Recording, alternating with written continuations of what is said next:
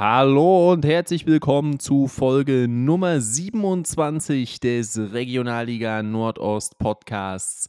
Heute schauen wir zurück auf den 19. Spieltag der Regionalliga Nordost und geben anschließend einen Ausblick auf Spieltag Nummer 20. Wir, das ist heute eine etwas kleinere Runde, als ihr normalerweise gewöhnt seid, denn Markus ist heute leider verhindert, aber an meiner Seite ist glücklicherweise Luca. Servus. Ja, schön, äh, dass du da bist. War ja ein Spieltag, der schon am Freitag sehr, sehr interessant und auch kontrovers losging. Und ich würde sagen, wir steigen einfach mal direkt ein mit der ersten Partie. Und das ist die Partie zwischen Karl Zeiss Jena und Tennis Borussia Berlin und somit das Duell zwischen den einzigen beiden Mannschaften in der Liga, die bereits ihren Trainer gewechselt haben im Verlaufe der Saison. Jena ja jetzt schon beim dritten Trainer angekommen. Da hatte ja Henning Bürger interimsweise übernommen für den entlassenen Andreas Patz und jetzt Spiel Nummer zwei unter René Klingbeil. Und auch bei Tennis Borussia Berlin ein neuer Mann im neuen Jahr an der Seitenlinie für den entlassenen Abu Njai ist da Christopher Brauer, der vorher beim BRK unterwegs war. Und ja, in dem Fall war es so, dass beide noch, beide Trainer noch sieglos in die Partie gegangen sind. Es hat sich allerdings für einen geändert und das war René Klingweil, denn seine Mannschaft konnte mit 3 zu 0 gewinnen. Zur Halbzeit stand es 1 zu 0 für den FCC durch einen Treffer von Vasilios Dedides aus der 31.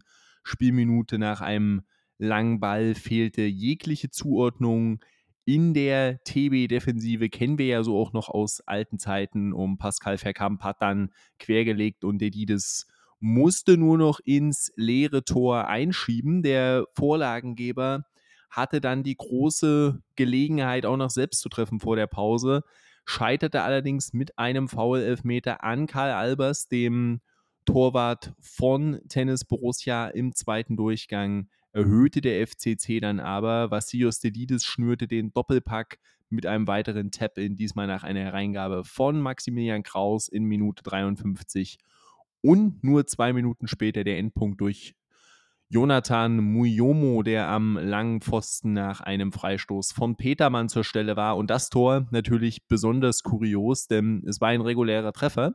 Allerdings forderten die TB-Spieler die Aberkennung des Tores an, weil sie meinten, es war ein Phantomtor, da ein Loch im Außennetz war, an der Stelle, wo der Ball reingegangen ist. Allerdings war klar ersichtlich, dass der Ball vom Fuß von Karl Albers ins Tor ist beim Versuch der Parade. Wie hast du denn diese äußerst kuriose Szene gesehen? Ähm, also zuerst mal äh, zum Spiel hast du jetzt relativ schon alles gesagt. Ähm, der FCC hat klar besser und auch mit dem verdienten Sieg am Ende. Die Szene an sich, ähm, also wir brauchen darüber logischerweise nicht diskutieren, dass da irgendwas strittig war, weil das Ding ist ganz klar regulär auf regulären äh, Wege ins Tor gegangen. Albers hat ihn halt so gesehen reingelenkt.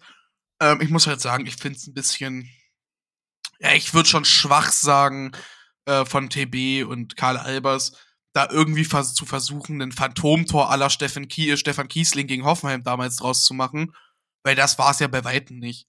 Ähm, also bei aller Liebe, ich habe da nicht viel Verständnis für. Ich irgendwo klar ähm, versucht man das oder versuchen die es halt eben in dem Fall aber ich bin wirklich froh, dass äh, Jens Klemm bei seiner Entscheidung geblieben ist und da nicht sich irgendwie beirren lassen hat von dem kleinen Mini-Loch da. Und das Tor am Ende gezählt hat. Ja, ich fand es auch sehr, sehr kurios. Auf der einen Seite der Twitter-Account vom FCC, aber auch Leute, die im Stadion waren, haben gesagt, als die Highlights noch nicht draußen waren, dass sie sich durchaus vorstellen können, dass das so gewesen war, dass es ein Phantomtor war. Und ja, letztendlich war es das nicht, wie da die Wahrnehmung war, aber gerade bei Karl Albers wundert es mich, dass er das da selbst nicht gut einschätzen konnte. In der Szene will ihm da jetzt auch erstmal überhaupt keinen Vorsatz unterstellen. Aber es war ein regulärer Treffer, das ist klar. Und ja, dass ein Phantomtor gefordert wird, obwohl es keins war, habe ich jetzt so auch noch nicht erlebt, muss ich äh, sagen. Und ja, grundsätzlich ist das Spiel, glaube ich, relativ schnell abgefrühstückt. Der Sieg für Jena geht natürlich völlig in Ordnung. Allein, dass es zur Pause nur 1 zu 0 steht, ist in meinen Augen Chancenwucher von Jena gewesen. Denn da hat man schon nach zwei Minuten einen Schuss von Muyomo den Fippel auf der Linie klärt. Dann äh, köpft Vassilios Dedides an die Latte nach neun Minuten und dann gab es auch noch eine Szene, wo zunächst ein Ball von Striezel auf der Linie geklärt wird und anschließend Hähne noch den Pfosten trifft. Also da haben sie wirklich Chancenwucher betrieben. Natürlich auch noch der Elfmeter, den wir ja bereits angesprochen hatten. Allerdings Einmal wurde TB brandgefährlich, kurz nach Wiederbeginn, und da stand es erst 1-0 und da war es German Kubaschian, einer der 17 Neuzugänge von TB, der da einfach mal rechts im Strafraum abzieht. Kevin Kunz hat damit auch nicht wirklich gerechnet und der Ball klatscht einfach an den Pfosten und wenn der reingeht, wer weiß, vielleicht wird es dann noch eklig für jener.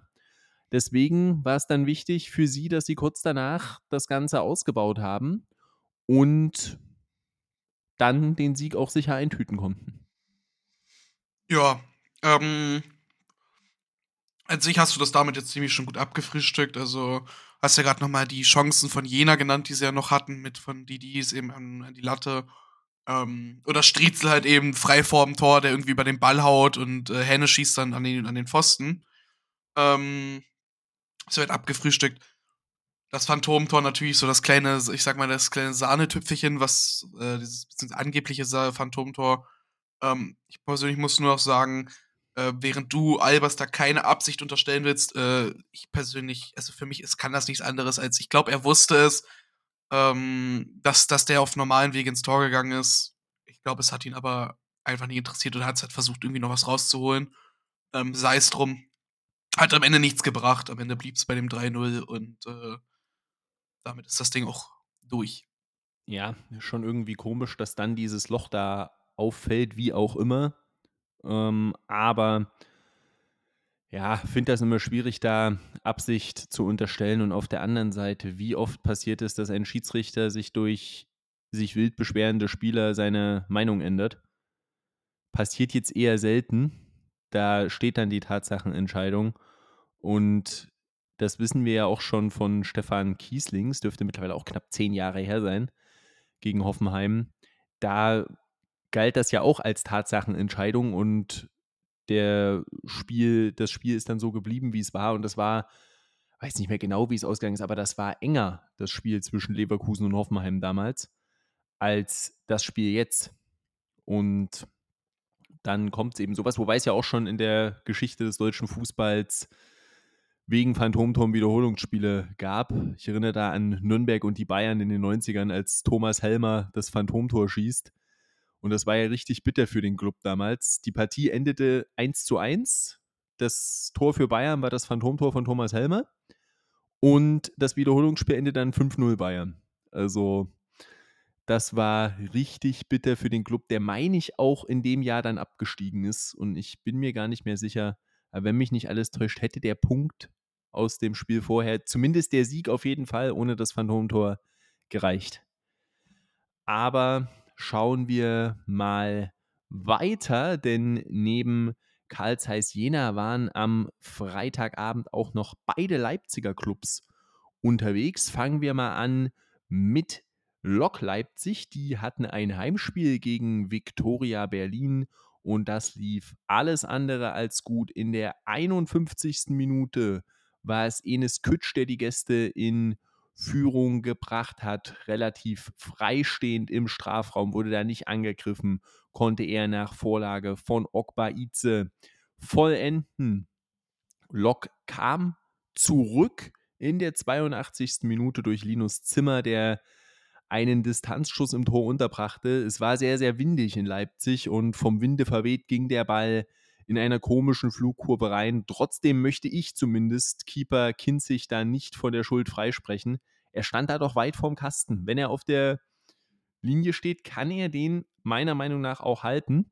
Es sollte trotzdem nichts werden mit dem Punktgewinn für Lok, denn Phil Harris, der ja letzte Woche noch so phänomenal in der Partie gegen Jena einen Elfmeter versemmelt hat, traf mit einem ja auch kuriosen Tor in der 88. Minute. Eine Flanke kam in seine Richtung, die wurde schon abgefälscht, sein Schuss auch nochmal und irgendwie fiel der Ball ins Tor und so gewann Viktoria Berlin am Ende gegen 10 Leipziger, denn in der Nachspielzeit holte sich Erik Wufak noch mit einem Foulspiel die gelb-rote Karte ab. Unnötig, spielwarum und so fehlt er jetzt in der Partie bei Tennis Borussia Berlin am Wochenende gesperrt. Ja, mm, die Partie ist so ein Ding, mm, die hätte irgendwo in beide Richtungen äh, kippen können. Ich meine, direkt am Anfang hat Okbidi für Lok, ähm, ich glaube, circa nach 10 Minuten eine gute Gelegenheit. Äh, Victoria missglückt eine Klärung im Strafraum. Der schießt dann links am Tor vorbei ähm, Victoria dann mit kleineren Gelegenheiten. Sowas wie nach einer Ecke gab es, glaube ich, eine kleinere. Ähm, einen Freistoß von Enes Kütsch gab es auch noch, der gar nicht mehr so ungefährlich war. Doch größtenteils ähm, muss man halt sagen, bis zum 1-0 passierte tatsächlich nicht viel. Und allgemein in der Partie passierte nicht viel. Ähm, das eben erwähnte 1-0 von Kütsch hast du ja schon, auch schon angesprochen. Ähm, da sieht Okbaize einfach super die Lücke im Strafraum. Kütsch kann halt, steht viel zu frei, hat, hat so viel Zeit und Platz, ähm, dass er sich ins, äh, die Ecke aussuchen kann, schießt ins linke untere Eck. Ähm, und der Lockkeeper ist völlig chancenlos. Ähm, ging dann aber auch weiter. In der 73. Minute zum Beispiel setzt Zürich einen Freistoß, äh, nach einem Freistoß den Ball ans Außennetz, wo schon das halbe Logger ähm, Stadion Probstheider einen Torschrei auf den Lippen hatte. Da kommt noch Siane mit einer kleiner, kleineren Gelegenheit. Bei ihm muss man halt echt sagen, der war überraschend und auch ein bisschen erschreckend blass, die Partie. Das, da hat er definitiv schon bessere Partien gehabt. Ähm, ja, dann kommt halt so ein, also für mich, ich persönlich, äh, ich hab's mir, ich habe mir Notizen gemacht äh, und ähm, ich habe tatsächlich Traumtor reingeschrieben zu dem Tor. Also Linus Zimmer mit einem schönen Schlenker, äh, Schlenzer ins linke obere Eck. Macht er wirklich super. Ähm, direkt im Anschluss danach tut noch mal Mai, ich glaube, das ist ein Neuzugang, bin ich mir jetzt aber nicht sicher, äh, von Victoria. Der tänzelt einmal durch die, Lo die, durch die Loksche Abwehr, ähm, verzieht aber frei vom Teuter. Ja, dann eben das 2-1 und dann sieht halt noch Wufak verdient gelb-rot. Ähm, ich meine, was wäre die Regionalliga Nordost ohne gelb-rote Karten? Ich sage nämlich gar nichts. Und ähm, so endet das Spiel. Am Ende, ja, sind es irgendwo verdiente drei Punkte für Viktoria, aber das Spiel hätte in beide Richtungen kippen können. Ich glaube, man hätte sich definitiv nicht beschweren dürfen, wäre dieses Spiel nur unentschieden ausgegangen. Ja, in jedem Fall. Für mich ist das eigentlich schon wieder so eine Kategorie 0-0-Spiel, weil wirklich sehr, sehr wenig passiert ist. Und da äh, bleibt mir eigentlich wenig zu sagen. Überraschend eigentlich, dass drei Tore gefallen sind. Habe das eben auch nochmal gegengecheckt. Iba Mai der Spieler von Victoria ist tatsächlich ein Neuzugang, war in der Hinrunde vereinslos, war letztes Jahr noch in der dritten Liga unterwegs bei Eintracht Braunschweig. Und ich denke, du hast das auch schon ganz gut zusammengefasst. Von beiden kam wenig. Victoria dann mit dem Tor und es war so ein bisschen, wie man es aus dem Leben auch manchmal von der Deutschen Bahn kennt. Es hat sehr, sehr lang gedauert bis die Lok mal in Gang gekommen ist. Sind wirklich erst nach dem 0 zu 1 dann irgendwo mal aufgewacht. Allerdings muss man auch dazu sagen, nach dem Ausgleichstreffer war dann sofort Viktoria wieder wach. Das heißt, wenn irgendwo jemand den Sieg noch eher verdient hat, dann definitiv Viktoria Berlin und den haben sie sich letztendlich auch geholt. Ja, völlig richtig. Und dann schauen wir mal zur dritten Partie am Freitagabend und da hat sich im Friedrich-Ludwig-Jahn-Sportpark etwas ereignet, was mich so an meine Zeiten in der Schule, wenn ich im Naturwissenschaftsunterricht vielleicht etwas unaufmerksam war, bei ein paar Übungen ereignet. Denn es gab ein chemisches Unglück. Die VSG Altklinike fertigt Lok Leipzig mit 4 zu 0 ab und ich sag mal so, das war auch in der Höhe verdient in meinen Augen. Da ging bei Chemie wirklich gar nichts. Haben ja wirklich bisher eine sehr, sehr gute Runde gespielt und waren immer wieder ihren Gegnern ebenbürtig. Aber da ging absolut gar nichts und Altklinike kann den Aufwind vom Cottbus-Spiel mitnehmen. Boah, Folgentitel chemisches Unglück. Es ist wirklich, es hat mich jetzt gerade, als ich den Zusammenhang auch noch mit dem Naturwissenschaftsunterricht verstanden habe, hat es mich zerfetzt. Ähm, ja, also Endergebnis 4-0 Klinike und das ist halt völlig verdient. Also, das, ähm, der Ostsport-Kommentator hat sehr schön gesagt und ich kann ihm da nur beipflichten, das war wirklich absoluter Einbahnstraßenfußball. Ähm, die komplette erste Halbzeit, echt das komplette Spiel, Altklinike halt sowas von klar besser. Ähm, da ist es auch wenig überraschend, dass Usan dann das 1-0 macht nach einer Vorlage von äh, äh, genau, jetzt muss ich überlegen, wie er ausgesprochen wird. Ähm, auf 16 Metern hat einfach viel zu viel Platz und äh, Zeit und schießt dann ab. 90, 90 Sekunden nach dem 1-0, man müsste denken, ähm, Chemie äh, setzt vielleicht einen chemischen Impuls. Nein. Ähm, kriegt dann direkt das 2-0 auch wieder von, von Usan, der an dem Abend irgendwie völlig, völlig on fire war. Ich glaube, der hat auch irgendwie danach irgendwie geheiratet oder auf einer Hochzeit, irgendwie sowas. Klemme, falls du da Licht Genau, er hat dann am, am nächsten Tag äh, geheiratet. Das heißt, da war die Vorfreude schon da und das konnte er dann veredeln mit dem frühen Doppelpack. Ja, natürlich äh, erstmal herzliche Glückwünsche zur Hochzeit und zur, ähm, zur Heirat an, an Usam vom, vom Regionalliga Nordost-Podcast. Aber viel wichtiger das Spiel. Ähm, ja, wie gesagt, das 2-0 nach 90 Sekunden nach dem 1-0 hm, Fontaine steckt durch, äh, kurz vorm Strafraum. Usan dann im Strafraum völlig frei. Da hat wirklich ein einziger Gepa Pass gereicht, um die komplette deutsche Abwehrreihe zu überwinden. Ähm, der schiebt dann halt oder schießt dann halt frei vor Bellot ein. Das war dann halt für den halt auch wirklich, äh, ich glaube, so ein kleines Trainings, Trainings, äh, Spiel, eine Trainingssituation für Usan. Ähm, aber nun denn, äh, nun denn reimt sich auf Oden, welcher ähm, das 3-0 markiert, auch hier wieder nach einem Doppelpass mit äh, Toyjai äh, Jergy. Man muss halt sagen, äh, du merkst halt Aldinike, wenn sie Spaß haben, wenn sie Bock haben, ähm, dann ist diese Mannschaft wirklich ziemlich, ziemlich schwierig zu bespielen und auch sehr, sehr stark. Das hast du im Cottbus schon gemerkt, das merkst du auch in dem Spiel wieder. Ähm, Chemia mit einer überragenden Saison, wie sie die wirklich hergespielt haben.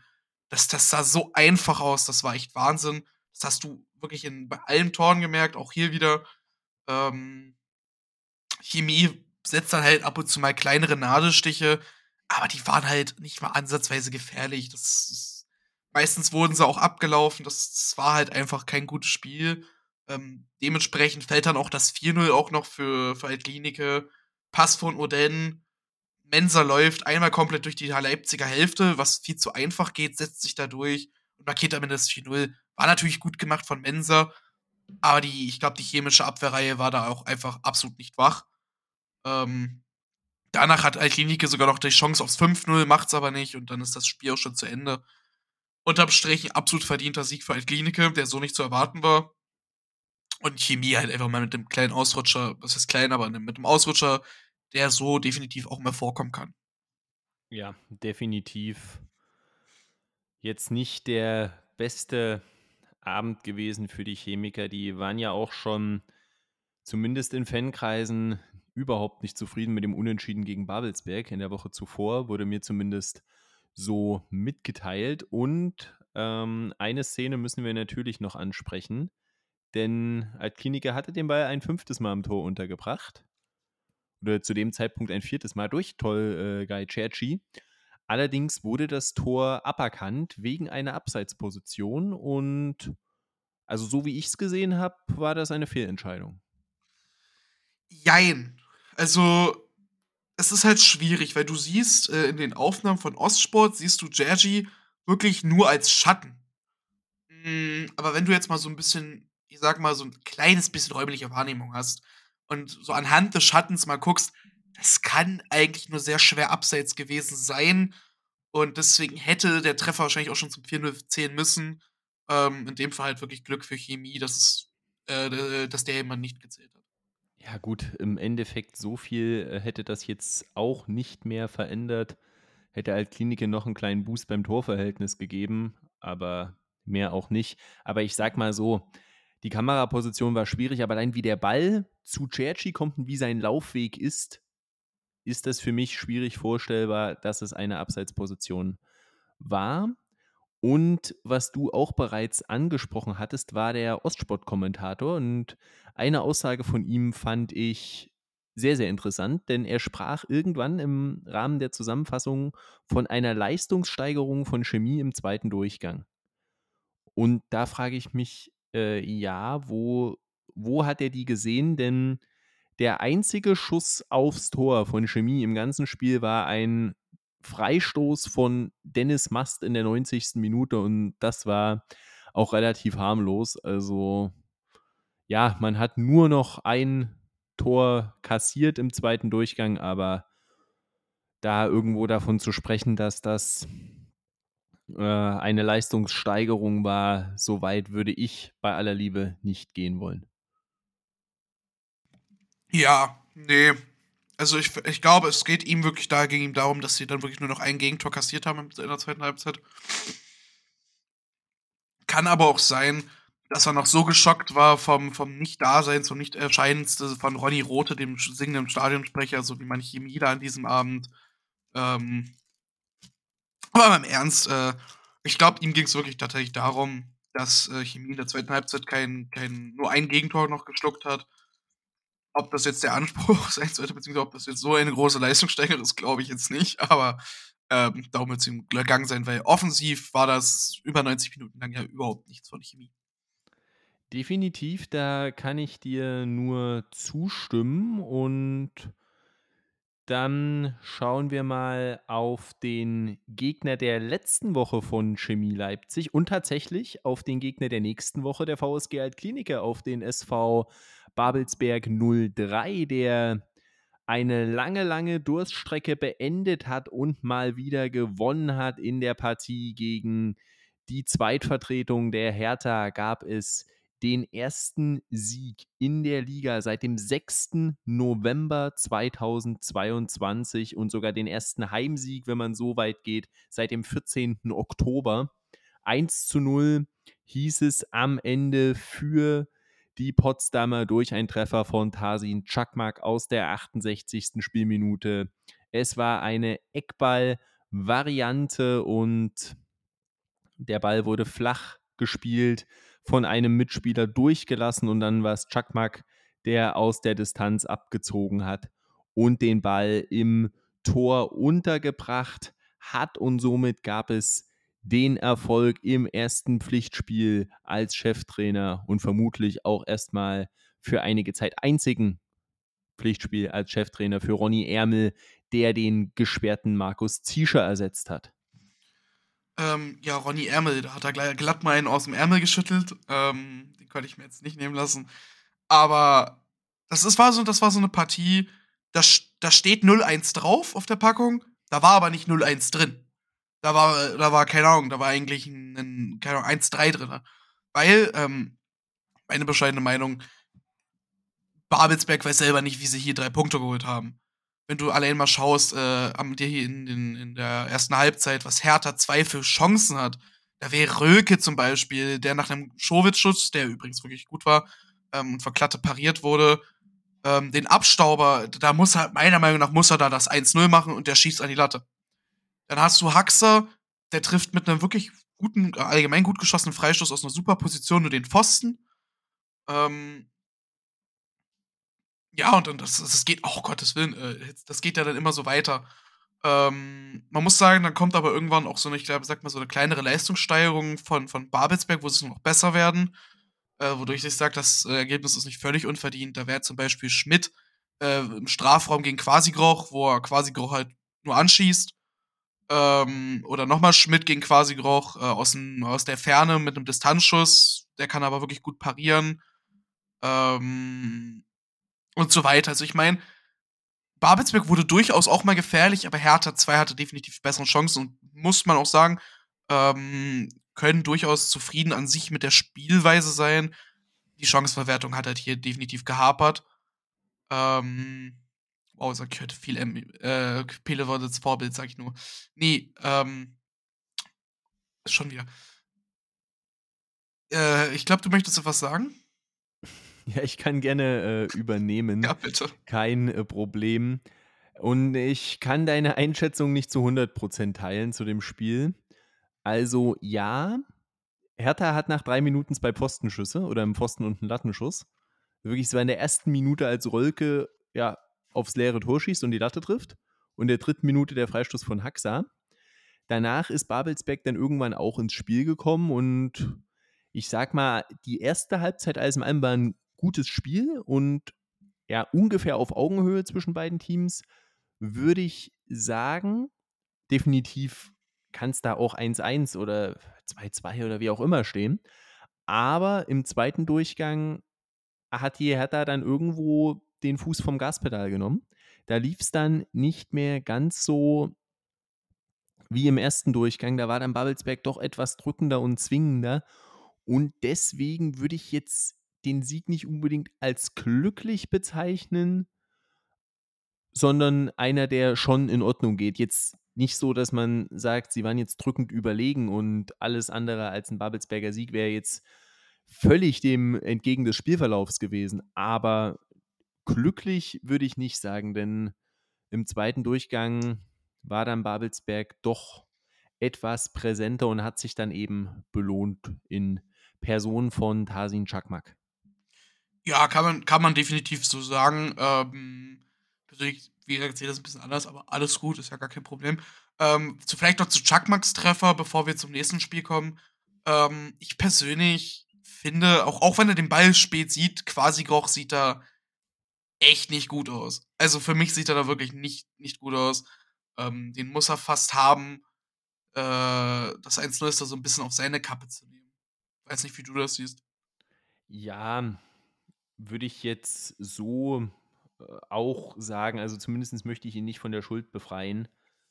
Aber will da jetzt auch nicht zu hart sein. 18-jähriger Keeper, der zum ersten Mal seit langer, langer Zeit wieder gespielt hat. Das ist ja eh so eine ewige Torhüter-Rochade da bei den Hertha-Bubis.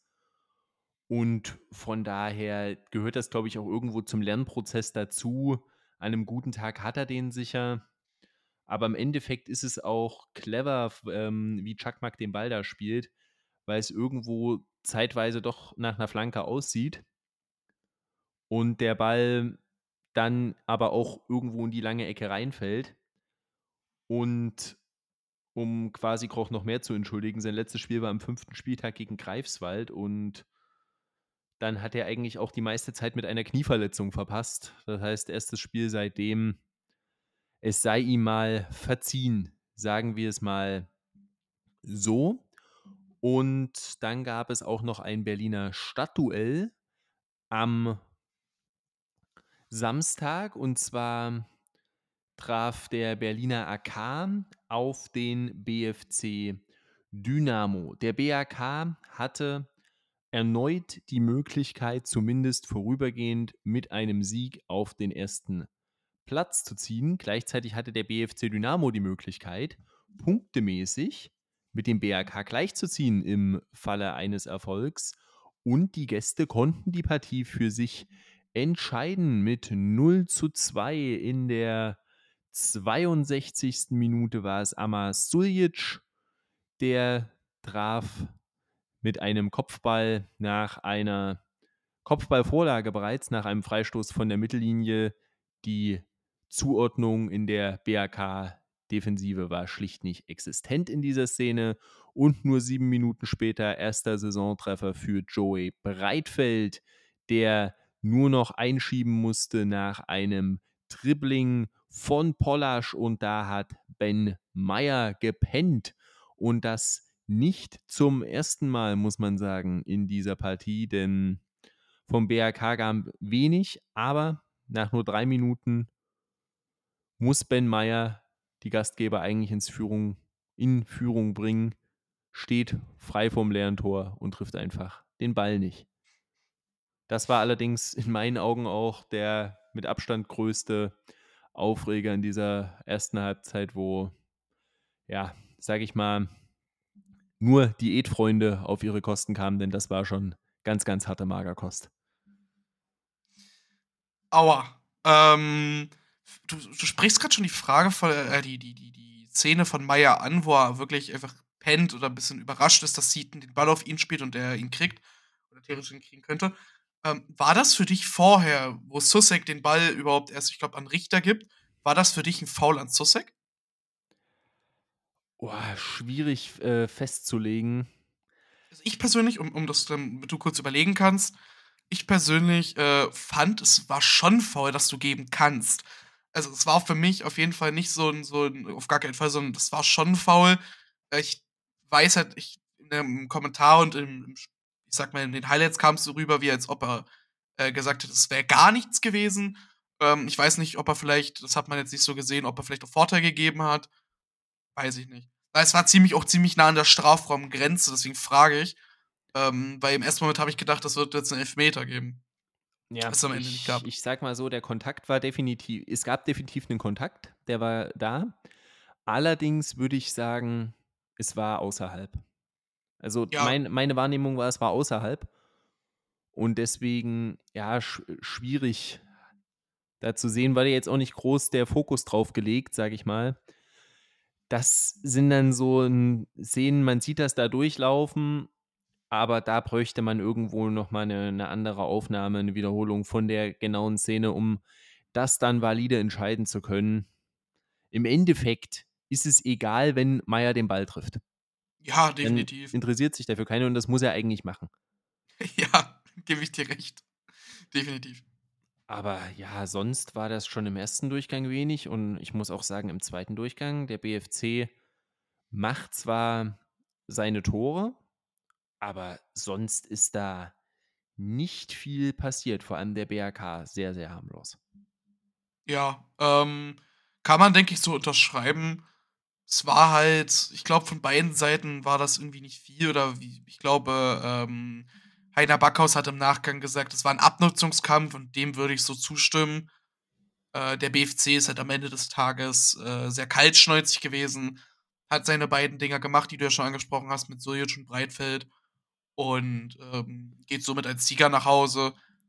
Für mich war das hier tatsächlich so ein Spiel, wie du schon vorhin sagtest, das, das hätte auch 0-0 ausgehen können, ganz im Ernst. Wenn die zwei Tore nicht so gefallen wären, wäre das 0-0 ausgegangen. Da ist einfach nicht viel passiert, nicht viele Chancen. Ja. Ja, das definitiv. Was ich mir bei dem Spiel so dachte als Quintessenz, wäre das Spiel jetzt genauso gelaufen in der Hinrunde. Am, ganz am Anfang der Saison. Ich glaube, dann hätte der BRK das Spiel gewonnen. Aber die ja. haben ihr das Spielglück, was sie auch irgendwo am Anfang der Saison hatten, haben sie komplett abgegeben und der BFC, dem das komplett gefehlt hat am Saisonbeginn, wo ja wirklich eigentlich alles, was eng war, irgendwie gegen sie lief die haben das jetzt und gewinnen dann die Spiele. Und ja, der BRK hat noch ein Spiel in der Hand gegenüber dem BFC, aber sie sind letztendlich, stand jetzt auch schon mal punktgleich. Und Tendenz geht natürlich dahin, dass der BFC da langsam aber sicher vorbeiziehen wird. Irgendwann. Ja, äh, meines Wissens nach, du hast es ja schon im, im, Vor, Vorfeld gesagt, ähm, sind sie ja jetzt punktgleich und ich denke, das wird sich auch ändern in der Hinsicht, dass der BFC daran vorbeizieht. Also der BFC spielt einfach mittlerweile wieder, ähm, wo man am Anfang noch ein äh, bisschen skeptisch drauf geschaut hat. Er spielt mittlerweile einfach den Fußball, den er spielen muss. Ähm, ist effizient, macht seine Punkte, gewinnt seine Spiele und steht jetzt auch zu Recht langsam da, wo er steht. Ja, vielleicht noch eine abschließende Frage zu dieser Partie.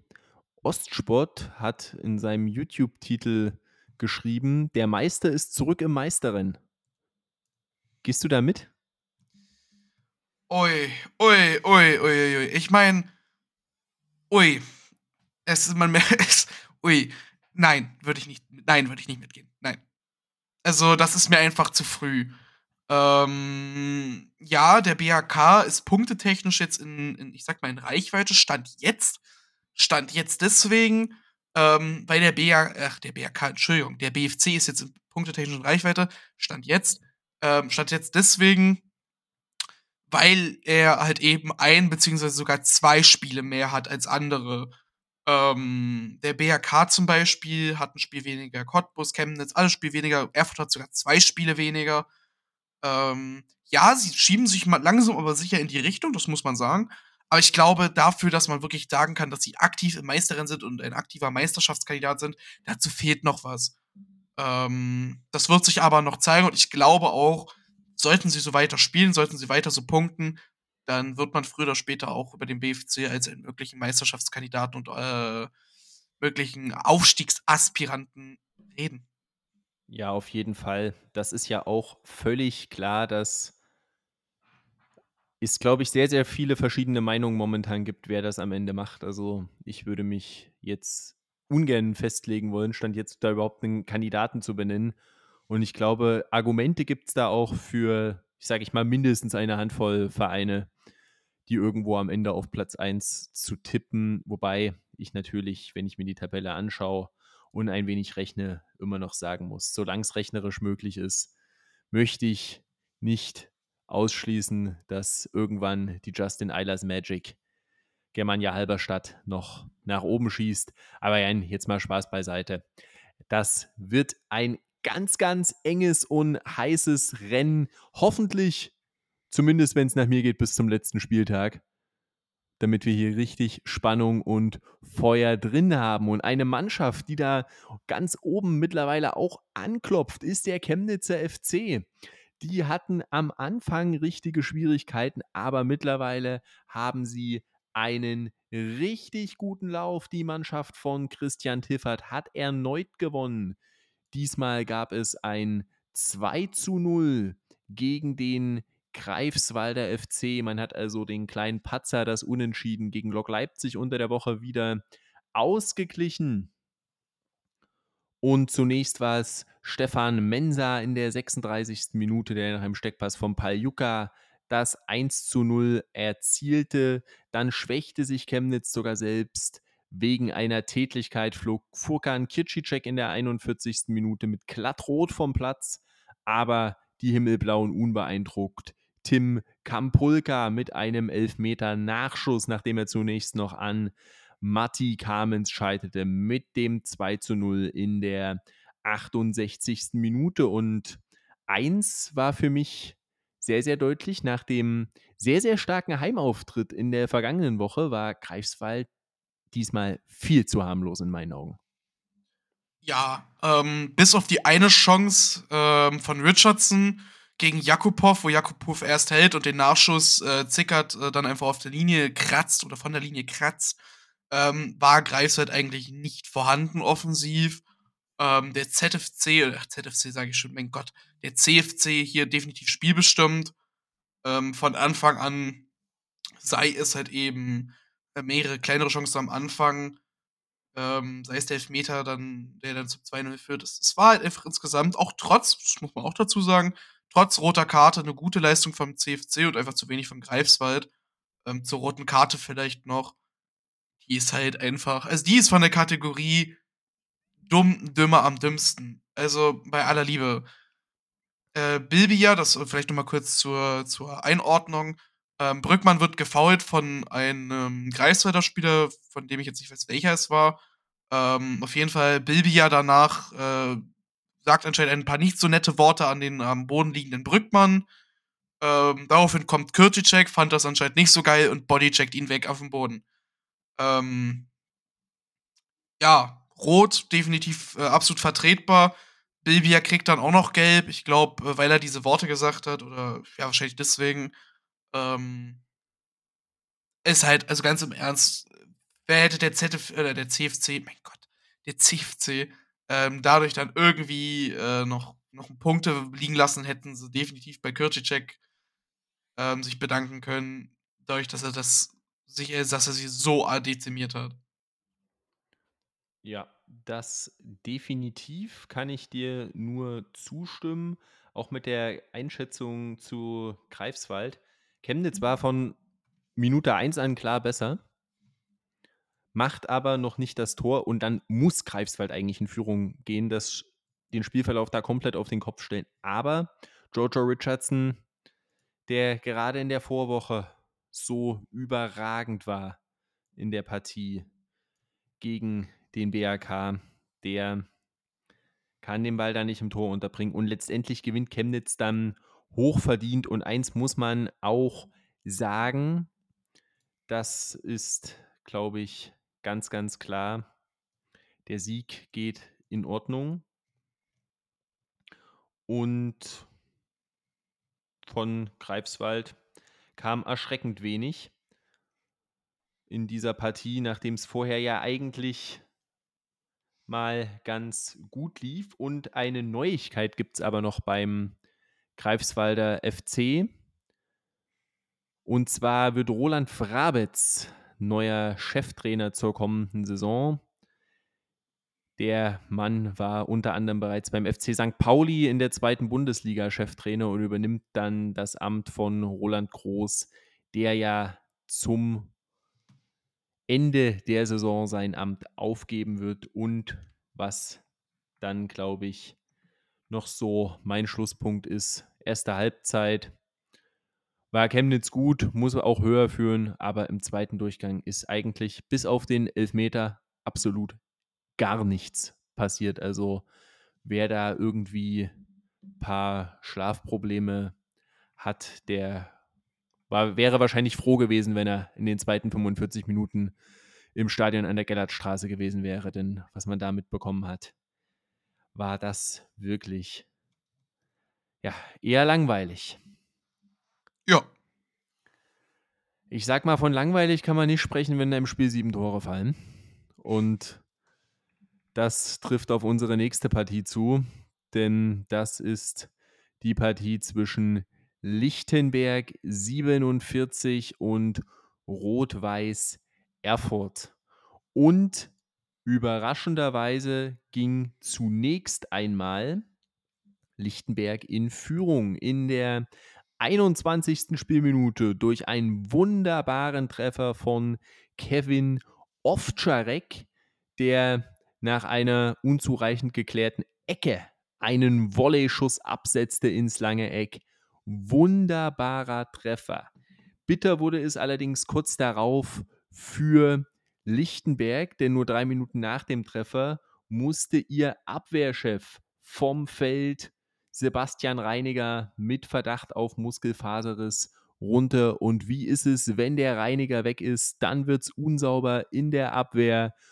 Und so kam nach 32 Minuten der Ausgleich durch Romario Hairola, der letztendlich nach einem langen Ball dann Wollert überlupft hat.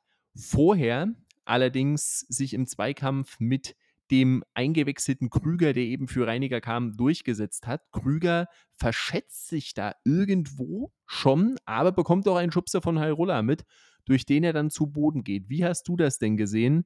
War das für dich ein Foulspiel? Ja. Kann man ganz klar packen, ja.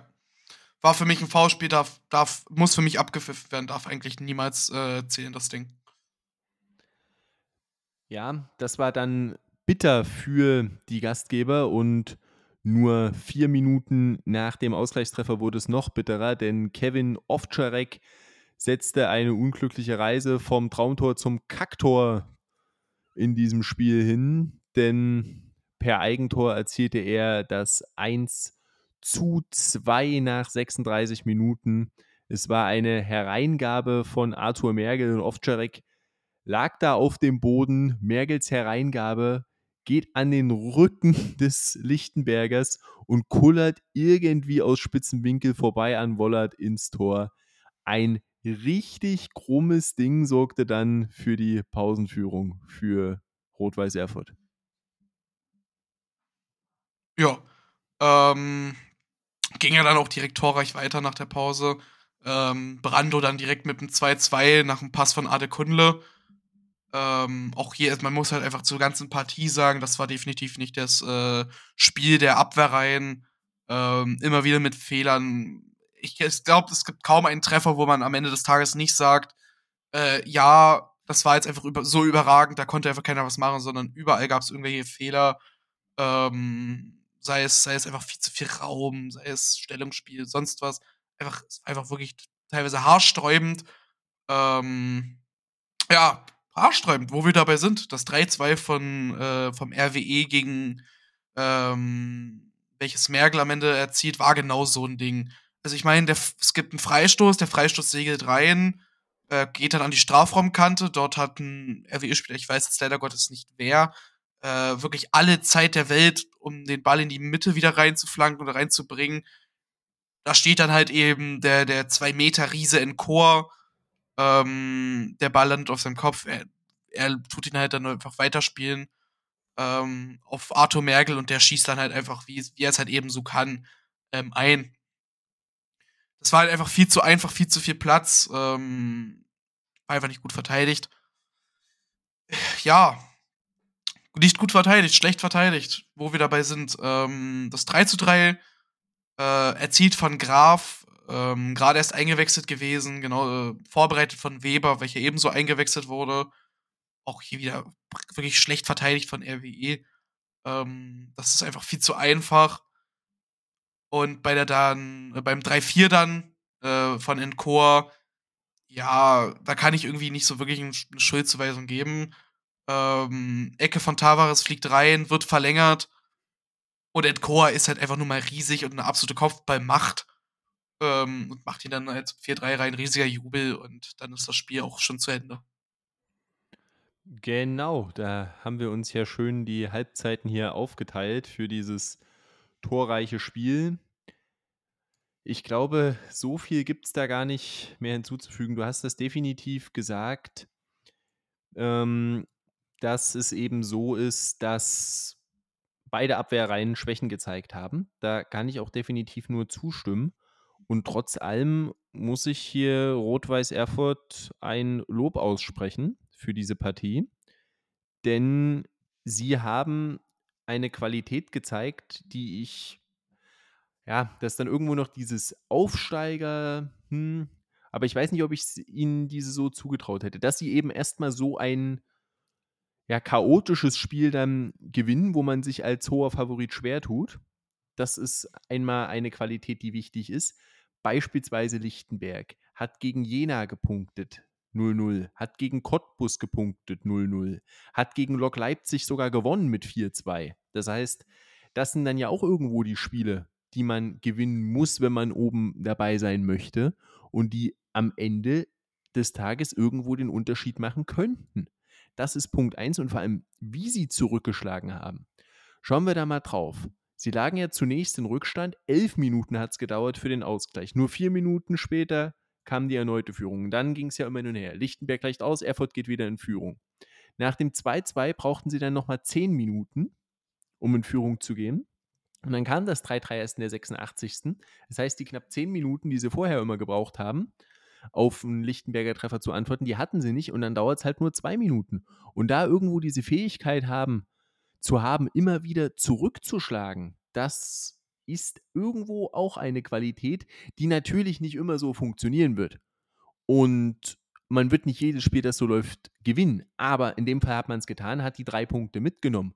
Und ob man dann da wie im Hinspiel souverän 5-0 gewinnt oder so ein enges 4-3 hat, macht im Torverhältnis was aus, klar. Aber die drei Punkte, die gibt es für beides.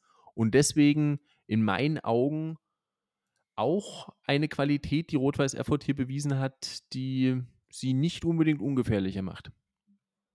Ja, kann ich dir nur zustimmen. Du musst erstmal nach den ganzen Ausgleichstreffern und nach dem zwischenzeitlichen Rückstand, nach so einem Traumtor von Ovtcharek, musst du erstmal wieder die ganze Zeit zurückkommen und äh, weitermachen. Ähm, das hat manch eine andere Mannschaft an dem Wochenende echt vermissen lassen. Und das hat RWE definitiv gezeigt, dass sie es können.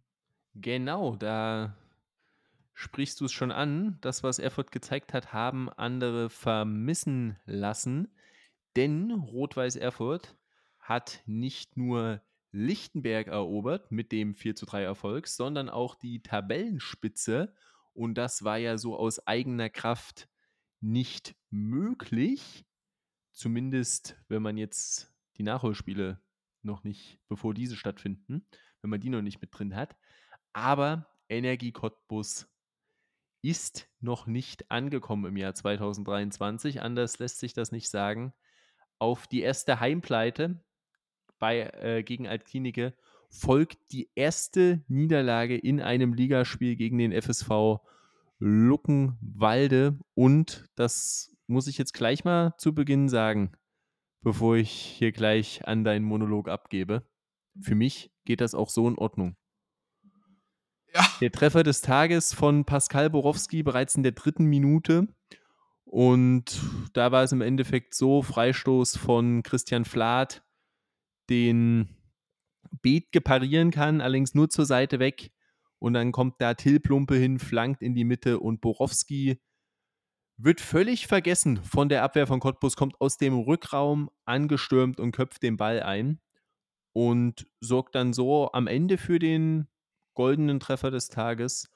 Und auch wenn Bethke, zumindest in meinen Augen, bin ich auf deine Einschätzung gespannt, in dieser Szene beim 1-0 nicht optimal aussah, den kann er irgendwie anders wegverteidigen, diesen Freistoß, war er trotzdem mit Abstand der beste der ein Energiewappen auf der Brust getragen hat und auf dem Feld stand an diesem Sonntagmittag. Ja, da hast du es schon gesagt. Also, ähm, ganz ehrlich, zu der Partie, ich war selten, ich war am Sonntag wirklich einfach sprachlos. Ähm, du sagst es ja schon, nach drei Minuten bringt Borowski Luckenwalde in Führung. Ja, Bethke sieht da nicht gut aus, ähm, kann ihn nur zur Seite abwehren, nachdem er sich da irgendwie so ein bisschen, nachdem er da erst zögert. Ähm, aber es ist doch einfach völlig dilettantisch verteidigt von Energie, die Borowski da einfach wirklich so völlig, völlig einfach, einfach lassen. Ähm, das ist einfach schlecht. Und du darfst am Ende des Tages, weil, weil die ganze Partie war einfach grausam. Also es war wirklich grausam. Als für Energiefans gegen, gegen Luckenwalde, ich meine, ja, okay, Luckenwalde hat, äh, ich glaube, jetzt fünf Spieler am Stück nicht mehr verloren mit dem, einschließlich dessen ähm, haben sich wirklich gefangen. Und ich sag ja schon die ganze Saison über, dass sie keinen schlechten Fußball spielen. So auch in dieser Partie. Ähm, und definitiv, ich sag mal, eigentlich eher die ruhig gute Chancen dieses Jahr darauf haben, die Klasse zu halten. Aber, und jetzt kommt das große Aber, du darfst als zu dem Zeitpunkt amtierender Tabellenführer, als Spitzenmannschaft, als absoluter Favorit, du darfst in keinem Leben so auftreten. In keinem Leben. Das war lustlos, das war blutleer und das war eine völlige Katastrophe. Ähm, und ich weiß auch gar nicht, wie, wie das zustande kommt. Du gehst zu Hause, lässt du deine weiße Weste im ersten Spiel des Jahres gegen Altlinike reißen. Da spricht, kann man im Nachgang noch davon sprechen, dass es unglücklich ist, dass das passieren kann. Ähm, weil es das Spiel halt auch eben anders kippen kann, wenn Wehling da diesen aus drei Metern, was das waren, den, den Ball reinmacht und nicht neben das Tor köpft. Aber wer, wer hätte meine Oma äh, Rede, wäre es ein Auto, ja? Und das ist halt einfach so. Und dann, dann kommst du in dieses Spiel und du denkst dir, ja, jetzt mit Wut im Bauch, so wie ich es ja in der letzten Auf äh, Podcast-Aufnahme noch gesagt habe, ähm, gegen Luckenwalde so ein kleines, Derby kannst du es nicht nennen, aber so eine kleine, kleine, sag ich mal, örtliche ähm, Rivalität. Und dann spielst du so. Und wenn ich so spielen sage, dann meine ich, du wirst von Luckenwalde, von Luckenwalde völlig an die Wand gespielt. Ähm, du darfst dich hier wirklich, und das hat ja Klemme gerade schon gesagt, bei Elias Bethke bedanken. Und da muss man, sich, muss man sich wirklich bei ihm bedanken, dass das hier nicht 3-4-0 ausgeht. Und das ist nicht übertrieben. Was der Mann an Chancen gehalten hat, was der da vernichtet hat, ähm, da muss ich zum einen ähm, die Energieabwehr in den Arsch speisen, was da alles zugelassen wurde, und zum anderen muss ich Luckenwalde in den Arsch speisen, was da für die, mit der Chancenverhaltung los war. Weil hier hast du wirklich die Chance gehabt, Energie sehr, sehr stark zu demontieren. Aber, und das ist auch Teil des Ganzen, nicht nur die Abwehr war nicht auf dem Platz, es war ja teilweise wirklich einfach nur Geleitschutz für die Luckenwalder Spieler, was die Abwehr da geleistet hat. Nein, auch die Offensive war de facto nicht existent. Ich meine, bis auf, ich glaube, den Lupfer von Thiele sowie einer klein, einem Kopfball übers Tor nach dem, nach dem 1-0 von Hottmann kann ich mich an keine einzige gefährliche Offensivsituation von Energie erinnern ich glaube, noch Thieler war irgendwann mal, wurde da weg abgegrätscht oder so, noch kurz vorm Tor. Das war's. Die zweitbeste Offensive der Liga wird von Luckenwalde völlig, völlig aus dem Spiel genommen. Ich meine, klar, es gibt da noch so eine kleine strittige äh, Szene mit der Leihgabe von Dynamo Dresden, äh, Scherbakowski, sein Name, ähm, wo Porlitz danach mal wieder ganz groß äh, sich aufregt und auch dafür gelb kassiert, weil er meckert, wo es vielleicht Elfmeter geben könnte. Und ich sage könnte, weil das ist kein Muss-Ding. Den kann man geben, den muss man nicht geben. Aber darauf kannst du dich nicht ausruhen. Vielleicht wäre das ein Wendepunkt gewesen, vielleicht nicht hättest du ihn gegeben. Aber am Ende des Tages, um das jetzt mal abzuschließen, steht ein völlig verdienter Luckenwalder Sieg hier ähm, äh, auf, auf, auf dem Papier und Energie muss auf, am nächsten Spieltag eine Reaktion zeigen. Allein deswegen schon, weil wenn Erfurt das nächste Spiel, ihr Nachholspiel gewinnt. Erfurt sage und schreibe, das schaue ich jetzt live nach, fünf Punkte vorm Energie ist. So, Klemme, falls du noch was dazu sagen willst, bitteschön. Ich glaube, ich habe mich jetzt genug in Rage geredet. Ja, was äh, habe ich dazu noch zu sagen? Einmal eine Szene, die ich mir eben auch notiert hatte, war die äh, Szene mit Jan Scherbakowski, kurz vor der Pause, als er da im Strafraum zu Boden geht. Und ich muss dir ehrlich sagen, das war mir zu wenig für einen Elfmeter. Also, ja, das, das also hat mir nicht ausgereicht. Irgendwo Kontakt von beiden, dann fällt er auch leicht ist mir dann zu wenig und als beste Chance habe ich jetzt für Cottbus aufgeschrieben, Timmy Thiele kurz vor Schluss. was dann wirklich die, die gefährlichste Szene war, aber sonst ging da ging einfach wenig und ja, ich weiß nicht ganz, was da bei Energie Cottbus los ist. Fand schon nach dem Altklinike-Spiel manche Interviews interessant, dass man dann so gesagt hat, hm, sind wir Erster, ist alles perfekt und jetzt verlieren wir ein Spiel, stehen vielleicht mal nur auf Platz zwei, dann ist wieder alles schlecht. Hat also diese Niederlage, finde ich, also teilweise vielleicht irgendwo auch ein bisschen auf die leichte Schulter genommen gegen Altklinike. Die hatte man ja auch zum Saisonbeginn und danach lief es etwas leicht genommen. Jetzt muss da natürlich irgendwo eine Reaktion her. Man sollte jetzt nicht zu lange in ein Loch fallen, wobei man auch sagen muss, bis auf Rot-Weiß Erfurt was auch immer da los ist, hatte ja jede Mannschaft irgendwo schon mal ihre Schwächephase.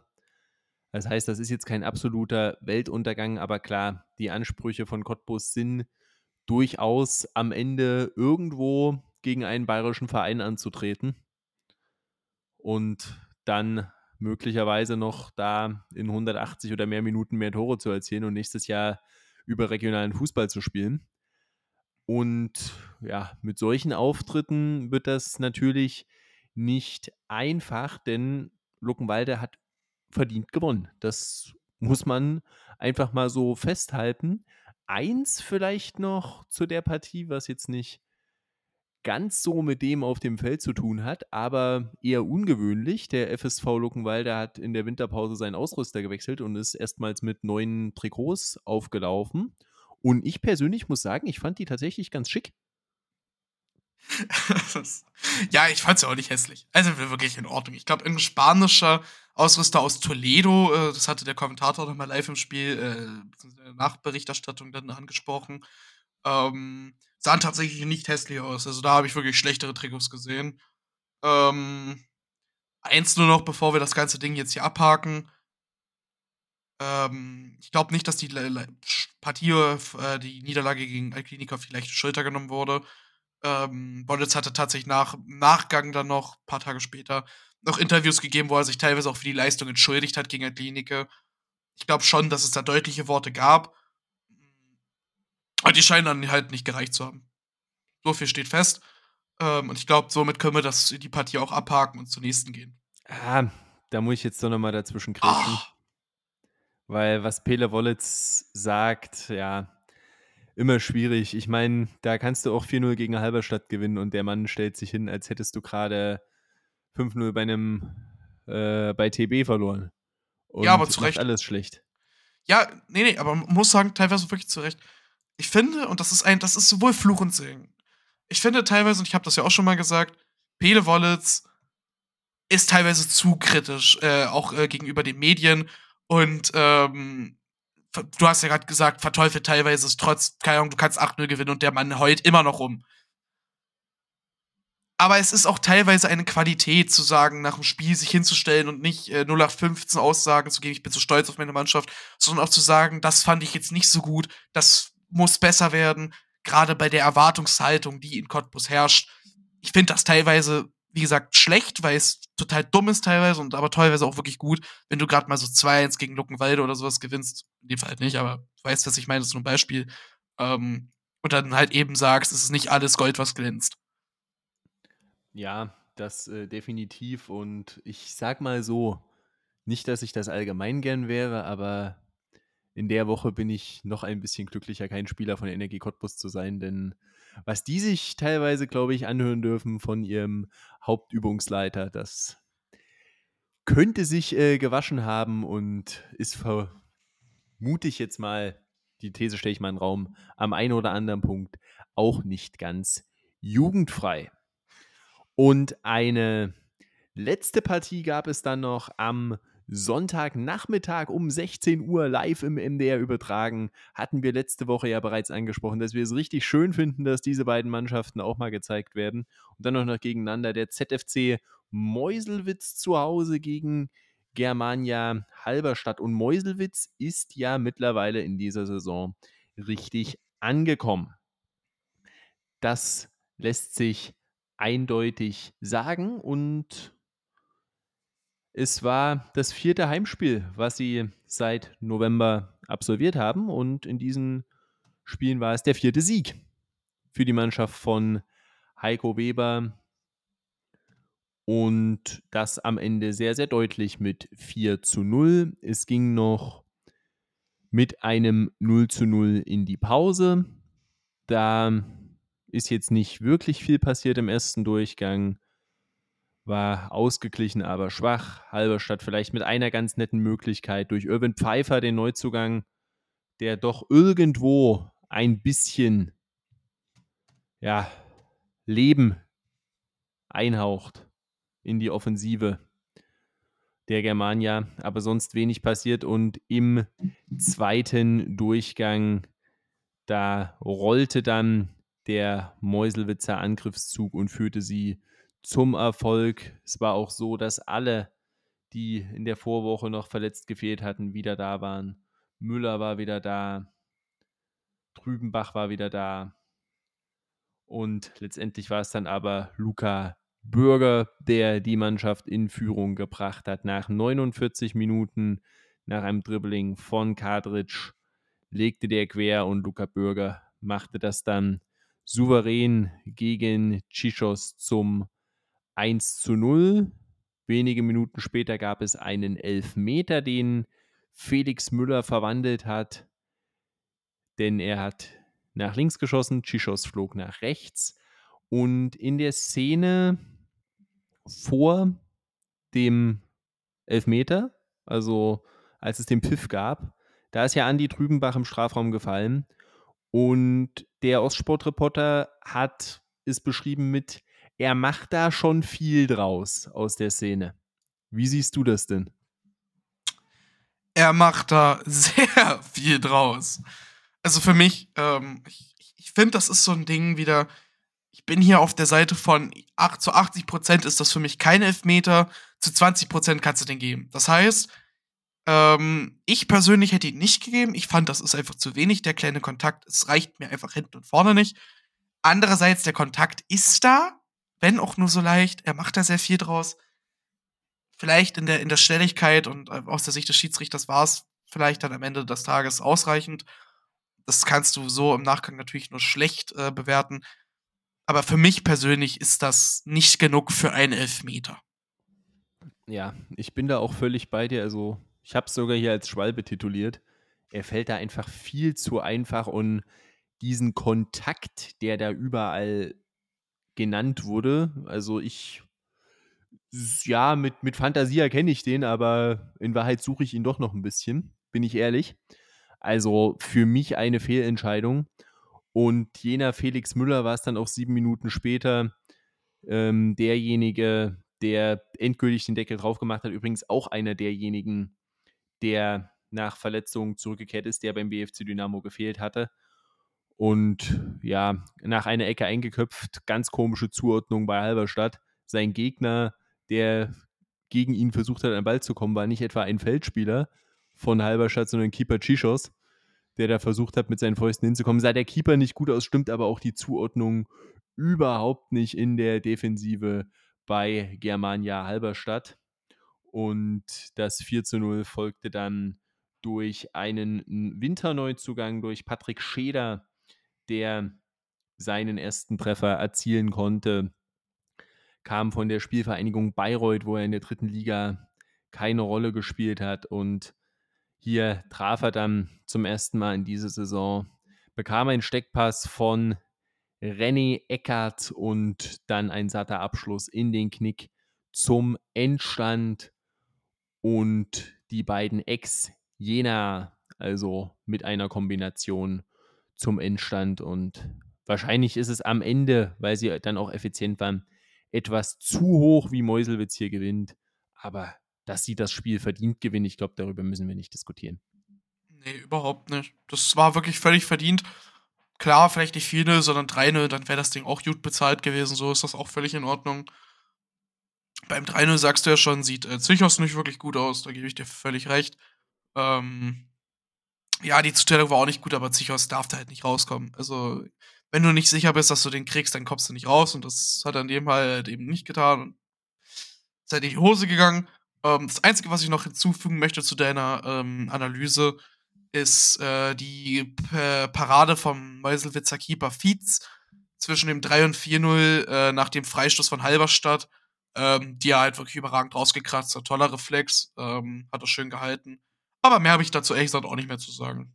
Genau, das wollte ich äh, sowieso noch kurz ansprechen. Gut, dass du die Parade direkt hattest, denn die lustige Torhüterrochade beim ZFC Meuselwitz geht weiter mit zwei ganz jungen Keepern, Jean-Marie Plath und eben Justin Fietz. Plath hat die Saison begonnen. Für die letzten vier Spiele im Kalenderjahr 2022 ist dann Fietz ins Tor gekommen. Dann beim BFC Dynamo war wieder Plath drin, sah da allerdings gar nicht gut aus und Heiko Weber hat ganz schnell reagiert und direkt war Fietz wieder dabei. Und klar, Halberstadt ist jetzt nicht die Offensivmacht der Liga, allerdings das, was auf sein Tor kam, hat er gut pariert. Und ich sage mal so, Tendenz jetzt eher pro Justin Fietz für den Rest der Saison in meinen Augen im Tor der Zipsendorfer. Ja, Stand jetzt.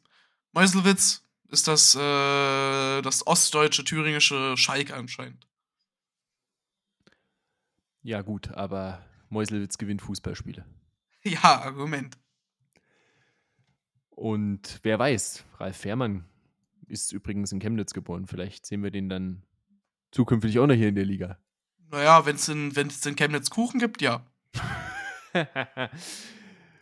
ja, das äh, war doch ein schöner Abschluss für die Analyse des 19. Spieltags. Und falls ihr jetzt dank Luca Lust habt, ein Stück Kuchen zu essen oder ähnliches, dann ist jetzt die optimale Gelegenheit, denn wir machen eine kurze Pause und anschließend kommen wir zurück und tippen noch Spieltag Nummer 20. Bis gleich.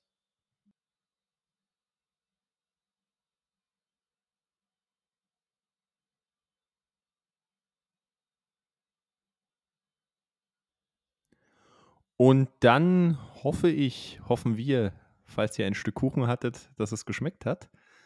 Und als Appetitanreger für den 20. Spieltag gibt es jetzt noch unsere Tipps und wir beginnen am Freitagabend mit der Partie zwischen der VSG Altklinike und dem SV Babelsberg. Luca, was hast du denn da getippt?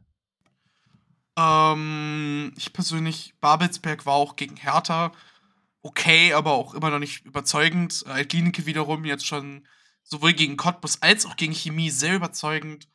Ähm, deswegen habe ich einen 2 zu 0 Sieg für Altklinike. Ich kann dir da nur zustimmen und sage, die Partie geht 3 zu 1 aus für Altklinike.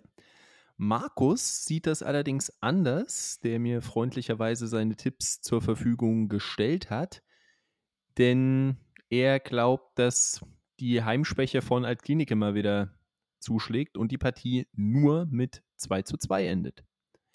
Eine weitere Partie am Freitagabend ist eine, die dann auch im MDR übertragen wird. Und zwar trifft der BFC Dynamo auf den Chemnitzer FC und somit ein Duell zwischen zwei Mannschaften, die sehr gut drauf sind zurzeit. Meinst du, da kann sich wer durchsetzen, Luca? Äh, nein, tatsächlich nicht. Ich habe ähm, ein 2 zu 2 getippt. Ähm, simpler Grund, Chemnitz gut, BFC gut. Ich denke, die neutralisieren sich so ein bisschen. Es wird aber trotzdem eine schöne Partie werden. Deswegen ein 2 zu 2. Markus hat sich das recht ähnlich gedacht, nur dass er sagt, das endet 1 zu 1 und ja, besonders kreativ war ich auch nicht, denn für mich war es auch schwierig. Aber ich sag, die neutralisieren sich komplett und mach mal einen der seltenen Tipps 0-0. Was Kann nicht heißt, so- dass es ein schlechtes Spiel wird. Ja, kann man so machen, definitiv. Die dritte Partie am Freitagabend bestreiten dann Chemie Leipzig und der FSV 63 Luckenwalde. Chemie am vergangenen Wochenende sicherlich mit seiner schwächsten Vorstellung in dieser Saison. Und Luckenwalde mit dem überraschenden Erfolg gegen Cottbus. Und können Sie den Rückenwind aus dieser Partie mitnehmen, Luca? Ähm, ich glaube tatsächlich nicht. Ich glaube, äh, auf beiden Seiten war es nur ein Ausreißer. In Leipzig war es ein Ausreißer nach unten. In Luckenwalde war es ein Ausreißer nach oben. Weshalb ich glaube, dass Chemie einen relativ überzeugenden 3 zu 0 Sieg einfahren wird. Huhu, das ist aber deutlich. Ähm, damit hätte ich jetzt in dieser Form nicht gerechnet. Markus stimmt dir teilweise zu, glaubt auch an einen Chemiesieg, sagt 2 zu 1 für die Jungs aus Leutsch und ich stimme euch überhaupt nicht zu und werde mir jetzt wahrscheinlich beim chemischen Element überhaupt keine Freunde machen mit dem, was ich hier tippe, denn ja, Chemie so ein leichter Abwärtstrend und bei Luckenwalde ein starker Aufwärtstrend. Und wenn man sich jetzt mal den Direktvergleich mal anschaut zwischen beiden Partien oder zwischen beiden Parteien in dem Fall, zwischen beiden Mannschaften, dann gab es bisher sechs Partien und jedes Ergebnis gab es zweimal. Sprich, zwei Siege Luckenwalde, zwei Siege Chemie und zwei Unentschieden. In der vergangenen Saison konnte Luckenwalde tatsächlich beide Spiele gewinnen und in der Hinrunde gab es ein 2-2 Unentschieden. Und ich sage, es gibt das vierte Spiel in Folge, in dem Chemie nicht gegen Luckenwalde gewinnen kann. Und wie im Vorjahr gibt es in Leutsch einen 2 zu 1 Erfolg für Luckenwalde. Muss man wollen, muss man wollen. ja, dann schauen wir mal zum Samstag, würde ich sagen, und fangen an zwischen zwei Mannschaften, bei denen es gar nicht läuft. Bei den einen lief es noch nie, bei den anderen läuft es einfach seit einer gewissen Zeit nicht mehr. Germania Halberstadt empfängt den Berliner AK. Ist doch mal wieder Zeit für einen Sieg beim BRK, oder Luca? ähm, tatsächlich ja. Ähm, weshalb ich, ich, ich handle das jetzt auch relativ schnell ab, weil ähm, ich Halberstadt wirklich nicht gut finde und deswegen 2 zu 1 für den BRK. Ja, und du bist der Einzige hier, der auf Sieg BRK tippt. Das ist schon wieder, ja, okay. mhm, das- geht genauso, ganz kurz bevor du irgendwas sagst, das geht genauso wie bei Jena TB aus. Jeder hat mir gesagt, ach, 3-0, Jena, nee. Ja, hat er recht, ganz genau. Ja, ich habe 2-0 getippt. Also so weit weg war ich jetzt auch nicht. Ich habe dafür auch an dem Spieltag 5-0 Cottbus getippt, lief auch nicht so gut. nee, ähm, Markus glaubt tatsächlich, der BRK stolpert da ein wenig und das Spiel geht 1 zu 1 aus.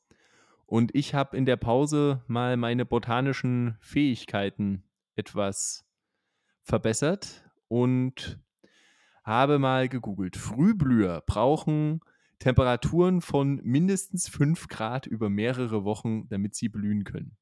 Und das hatten wir meines Wissens jetzt so konstant nicht. Und deswegen ist der BRK, der nun mal wärmere Temperaturen braucht, um zu funktionieren, das wissen wir noch nicht wieder da. Und ich sage es jetzt. VfB Germania Halberstadt wird am 20. Spieltag gegen den Dominator des ersten Saisondrittels, gegen den Berliner AK, mit 1 zu 0 seinen ersten Saisonsieg holen. Ich bin so fassungslos gerade, dass. Äh, ja, alles klar. Mhm. Okay, weitermachen.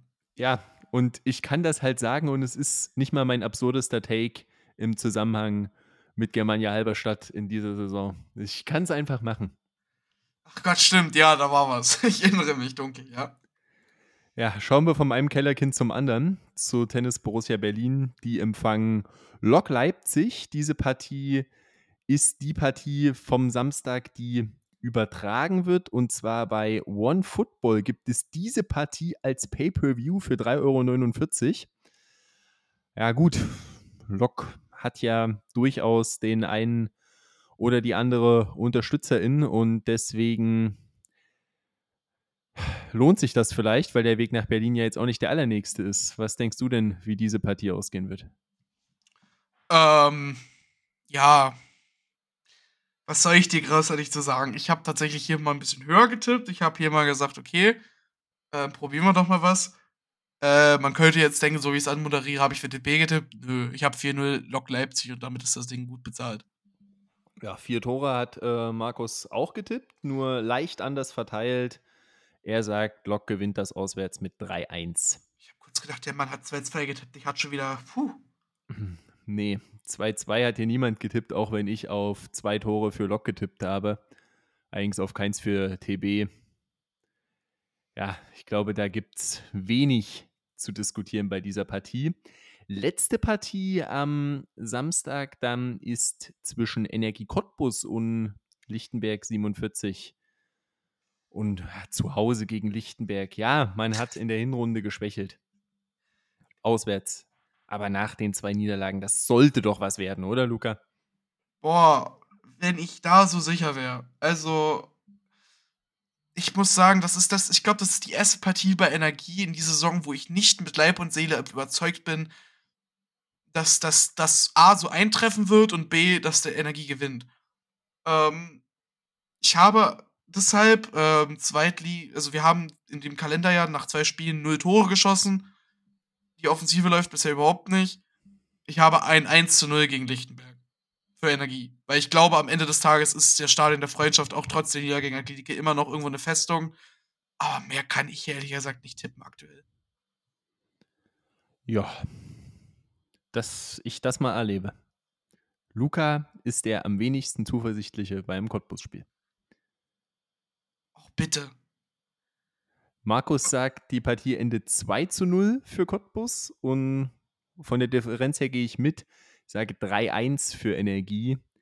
Ich habe tatsächlich überlegt, da auch auf die Überraschung zu tippen, aber im Endeffekt war dann der ausschlaggebende Punkt Reiniger. Der Abwehrchef wird voraussichtlich ausfallen und irgendwo diese Unordnung dann in der Defensive, sie haben dann ohne ihn vier von Erfurt bekommen, die wird auch Cottbus ausnutzen können und da seine Tore erzielen. Davon bin ich relativ überzeugt. Am Sonntag gibt es dann noch drei Partien. Um 13 Uhr trifft der Greifswalder FC auf den FC Karl Zeiss Jena. Auch diese Partie wird übertragen und zwar bei der Thüringer Allgemeinen, bei der OTZ und bei der TLZ über die Funke Mediengruppe. Das heißt, man muss da ein Abo abgeschlossen haben, um diese Partie dann sehen zu können oder kann sie als Pay-per-View da meines Wissens auch kaufen. Und Luca, was werden denn da die Personen, die so ein Abo haben, sehen? Ähm, das ist jetzt eine ausgezeichnete Frage. Ich denke, es wird keine einfache Partie werden. Ähm, ich denke, es wird relativ, relativ ausgeglichen. Aber tatsächlich möchte ich, bevor ich meinen Tipp vorlese, mal kurz den Ball zurückspielen. Was mal tippst du denn? Das würde mich jetzt wirklich mal interessieren, bevor ich meinen raushau. Was ich tippe? Ja. Ich sage, es wird auch ein enges Spiel, ein richtig enges Spiel. Und jetzt ist die Frage, Greifswald gegen den BRK sahen sie super aus. Der BRK sieht aber zurzeit überhaupt nicht gut aus. Gegen Chemnitz war Greifswald richtig schwach, muss man auch dazu sagen. Und deswegen sage ich, Jena setzt sich durch mit 1 zu 0. Okay. Ähm, ich habe auch einen Jena-Sieg. Ich habe es mit zwei Toren Differenz. Ich habe ein 3 zu 1 für den FC Karl Jena. Uh, das äh, finde ich gewagt. Also Jena hat bisher im Verlaufe dieser Saison dreimal drei Tore erzielt oder mehr. Und zweimal davon war gegen TB. ja, ja, gut, klar. Äh, und einmal gegen den BRK, das darf man nicht unterschlagen, ja? ja ähm, das war quasi so, das war eigentlich so, dieses Spiel war der Anfang vom Ende beim BRK. Ich meine, es ist zuversichtlich, aber ich glaube halt, ähm, wir haben ja lange Zeit von einer, einer Heimfestung in Greifswald geredet, wovon was ja eigentlich nicht wirklich der Fall ist. Ähm, spätestens jetzt, glaube ich, fällt diese Heimfestung. Wer weiß, vielleicht überrascht jeder uns hier alle. Ja, sind wir gespannt. Markus äh, glaubt das nicht, denn der sagt, wie in der Vorwoche. 0-0 beim Jena-Spiel. Ja, Mr. Mr. Pessimist, ich sehe schon. Ja gut, aber ich sag mal so, wenn Jena gewinnt, kann er sich freuen. Und wenn nicht, kann er sagen, ich hab's doch gesagt. Wenn Cottbus nicht gewinnt, hast du doppelten Grund, dich zu ärgern.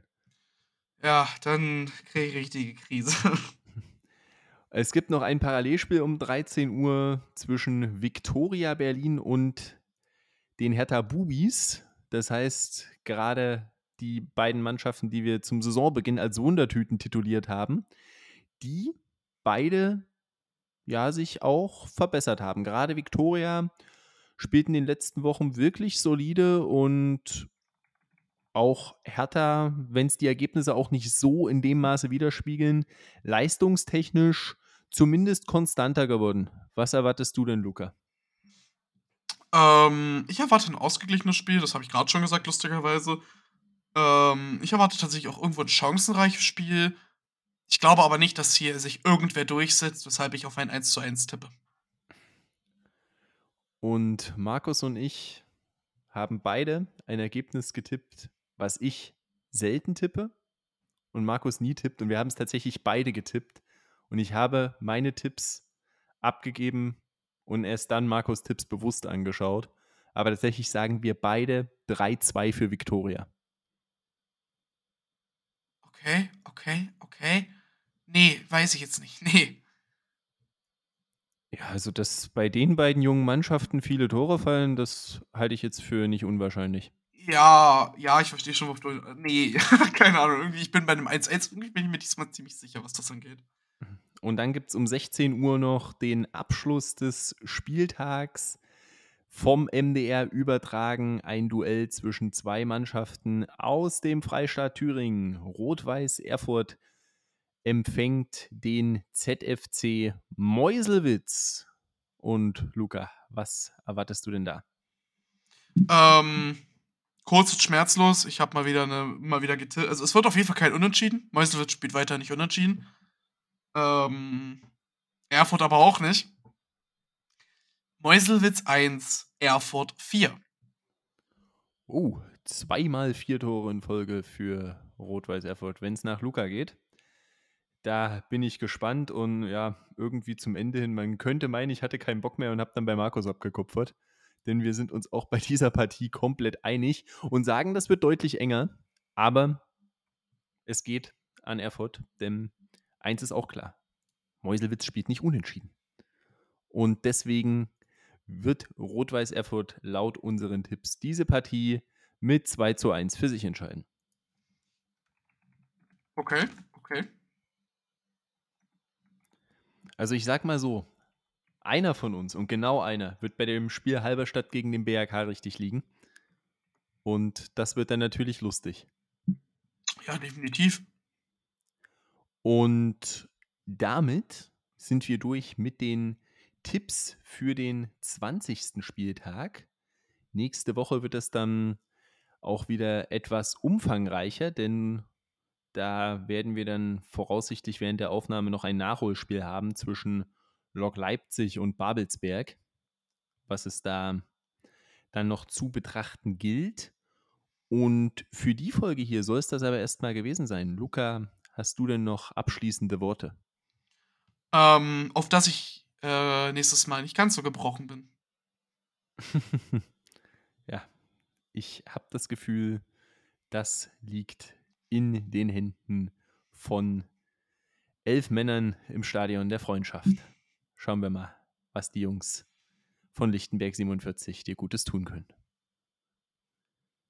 Und mir bleibt da nur noch zu sagen, vielen, vielen Dank, dass ihr bis zum Ende dabei wart, dass ihr euch die Folge angehört habt. Bei Kritik, Anregungen, Fragen, Feedback oder ähnlichem könnt ihr uns natürlich gern schreiben. Entweder eine E-Mail an Regionalliga Nordost Podcast at web.de oder ihr schreibt uns auf Twitter unter rlno-podcast. Podcast oder aber ihr schaut auf Facebook vorbei, wenn es denn noch Menschen gibt, die das nutzen und geht in die Regionalliga Nordost Fangruppe. Da poste ich immer die neueste Folge kurz nach Veröffentlichung und dann kann auch da gern diskutiert werden. Und ansonsten bleibt mir nur zu sagen, vielen Dank, dass ihr dabei wart. Bis zum nächsten Mal und ciao.